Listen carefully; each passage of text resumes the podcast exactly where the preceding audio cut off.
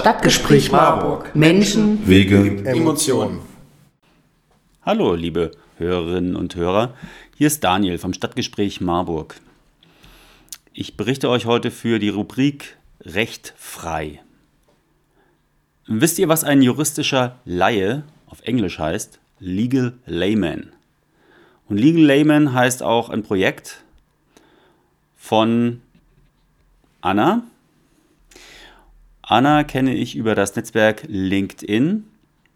Und Anna hat mit anderen zusammen ein, eine Zeitschrift herausgebracht, die steht nur im Netz, nicht nur, sie steht im Netz.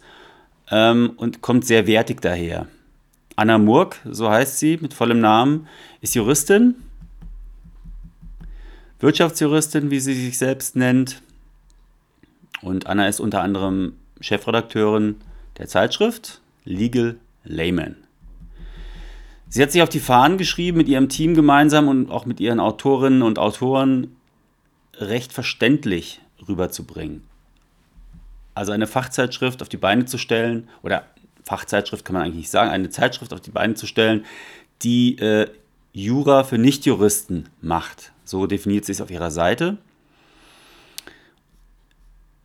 Anna bietet verschiedene Leistungen an, aber unter anderem geht es um die Zeitschrift. Und ich werde mir jetzt mal anschauen, direkt, was im Inhaltsverzeichnis alles steht. Also wenn ich die Seite öffne, dann sehe ich einen sehr aufgeräumten Hintergrund, sehe vier bunte oder vier einfarbige Seiten.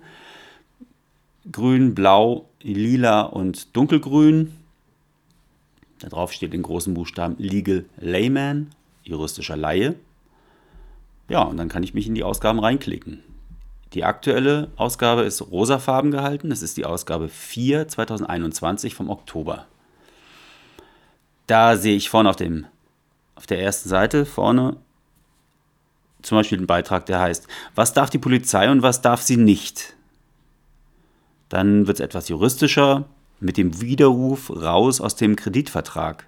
Oder der Autor Nikolas Artmann beschäftigt sich mit dem Thema, was ist Bauland? Es geht um Forderungsmanagement. Es geht bei Sarah unter anderem um die Arbeitswelt nach Corona.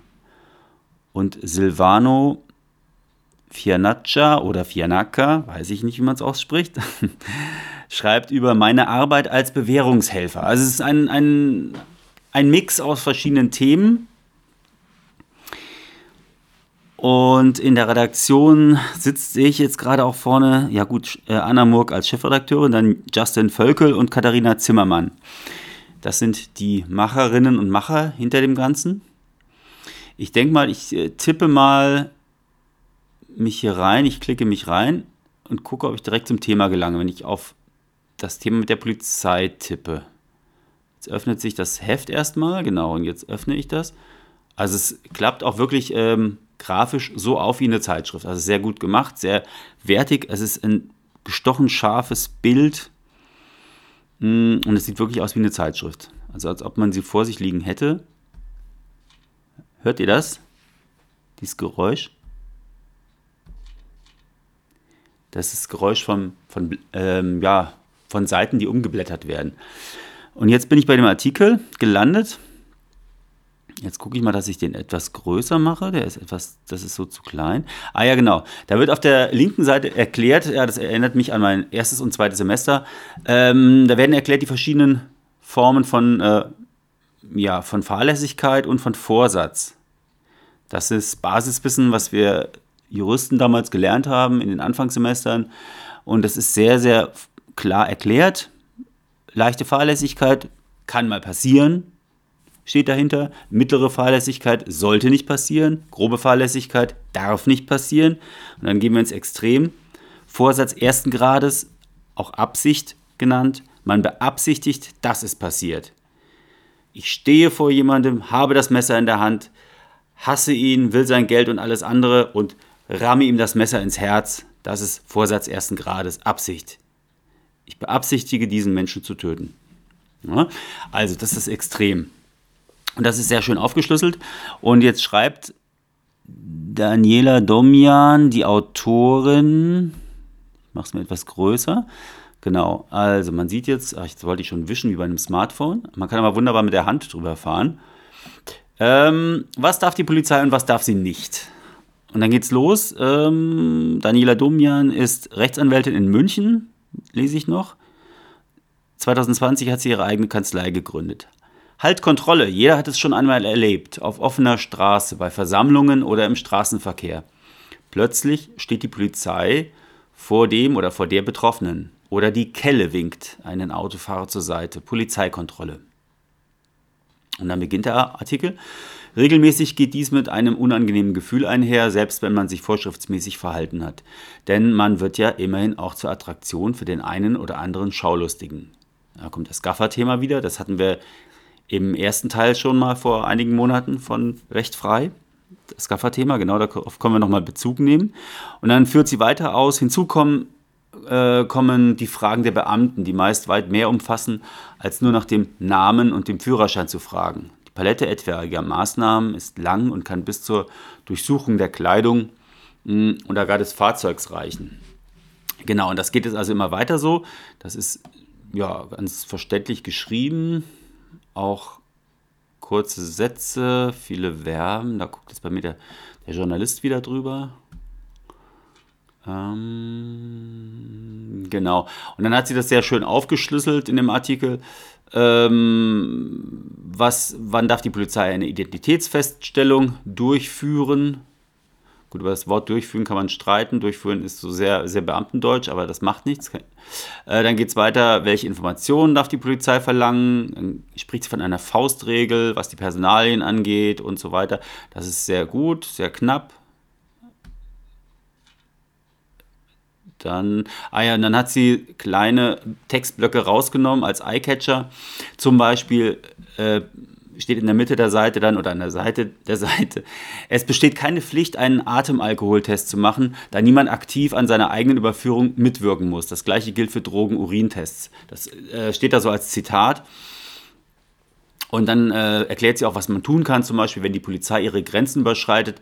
Also alles in allem ist das alles sehr übersichtlich gestaltet. Ich gucke gerade mal. Ja, genau. Und dann kommt schon das nächste Thema des Kollegen, des Autorenkollegen. Ähm, so, jetzt gucke ich nochmal hier. Baugeld, da geht es um Baugeld. Ja, genau, das hatten wir gerade eben. Auch sehr klar dargestellt. Wer sind wir? Wir sind Pacta, genauer gesagt die BlockX GmbH. Da wird eine, stellt sich eine, eine Gruppe von Unternehmern vor.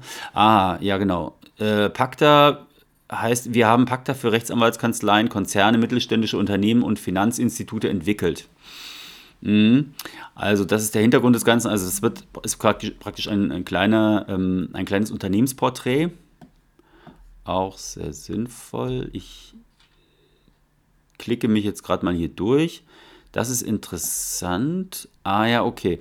Genau, das ist jetzt so ein Thema. Ähm, das ist ja, das ist sehr anschaulich, weil es hier um, naja, im weitesten Sinne um, um, um, um Pädagogik, Sozialarbeit, äh, Strafrecht äh, und Psychologie geht, kann man sagen. Also vier Bereiche umfasst das Ganze. Als Überschrift hat, der, hat die Redaktion oder der Autor gewählt, meine Arbeit als Bewährungshelfer. Ganz einfach, ganz klar wird erklärt, um was es geht. Der Autor heißt äh, Silvano Fianaccia oder Fianacca. Hm, ich denke mal Fianaccia. Er ist Diplom-Sozialarbeiter und systemischer Berater. Und er arbeitet als Bewährungshelfer am Landgericht Frankfurt am Main in der allgemeinen Bewährungshilfe. Er stellt jetzt hier einfach mal seinen Tag dar ja, genau. Ähm, das äh, werde ich jetzt auch, in, den Anfang werde ich vorlesen. Also meine Arbeit als Bewährungshelfer. 10.55 Uhr, gleich kommt der Mörder. Noch einmal gut, noch, noch einmal durchlüften. Gläser und Wasser stehen auf dem Besprechungstisch bereit. Alles ist für das Erstgespräch vorbereitet. Es klingelt an der Tür.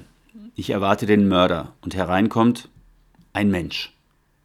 Doch von vorne. Dann geht er, das ist ein guter Einstieg mit Überraschungseffekt, sehr gut gemacht. Und jetzt geht's los. Ich habe Sozialarbeit studiert, dass ich später mal als Bewährungshelfer arbeite. Mord, Diebstahl und Betrug zu meinem Alltag gehören und ich Menschen dabei unterstütze, keine weiteren Straftaten zu begehen, war nicht geplant. Als sich dann aber vor, vor etwa drei Jahren die Möglichkeit ergab, nun ja, da war ich sofort äh, Feuer und Flamme.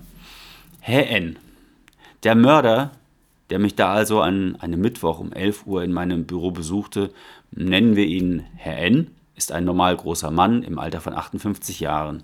Man sieht ihm nicht an, was er getan hat, und das ist auch schon der wichtigste Punkt meiner Arbeit. Egal, wer zu mir kommt, sie kommen alle als Menschen und ich werde sie auch als solche behandeln. Ja, und das ist so der, ähm, das ist so das Timbre, äh, die, die, die, ja, die Sprache des Ganzen. Äh, so geht es weiter. Sehr, sehr klare Sätze, eine ganz klare Sprache, sehr angenehm zu lesen.